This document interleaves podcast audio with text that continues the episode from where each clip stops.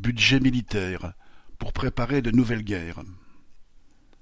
La France est entrée dans une économie de guerre dans laquelle nous allons durablement devoir nous organiser, a déclaré Macron le 13 juin. Il compte préparer ainsi la population à l'idée que les augmentations annuelles du budget militaire prévues vont être réévaluées. Le budget de l'armée a déjà augmenté de 1,7 milliard d'euros supplémentaires chaque année depuis 2019. Il était prévu de lui faire gravir de nouvelles marches de 3 milliards à partir de l'année prochaine, de façon à dépasser les 50 milliards d'euros en 2025. Ce n'est pas encore assez, le chef d'état-major de l'armée et son ministre ont carte blanche pour décider combien il leur faut en plus.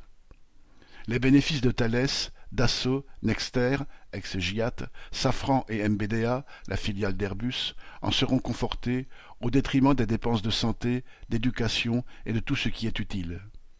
Mais ce n'est pas la seule façon dont les maîtres de la société sont prêts à faire payer la population, car les armements sont faits pour être utilisés. Déjà, à travers la planète, bien des hommes et des femmes n'ont pas connu autre chose que la guerre et les dévastations. Aujourd'hui, l'humanité sombre dans le chaos avec l'aggravation de la crise du capitalisme, la déliquescence du système qui engendre de multiples guerres, dont celle d'Ukraine. Dans ce contexte, le gouvernement français n'est pas le moins militariste. Le délégué général pour l'armement, haut fonctionnaire qui fait le lien entre le gouvernement, l'armée et les fournisseurs, explique que ce petit monde se prépare à une montée en puissance des capacités de production pour rendre les armées opérationnelles en cas de crise.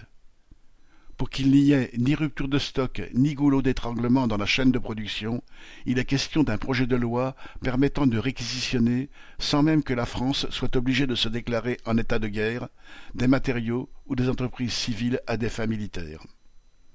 Ceux qui dirigent la société nous préparent, si on les laisse faire, un avenir épouvantable.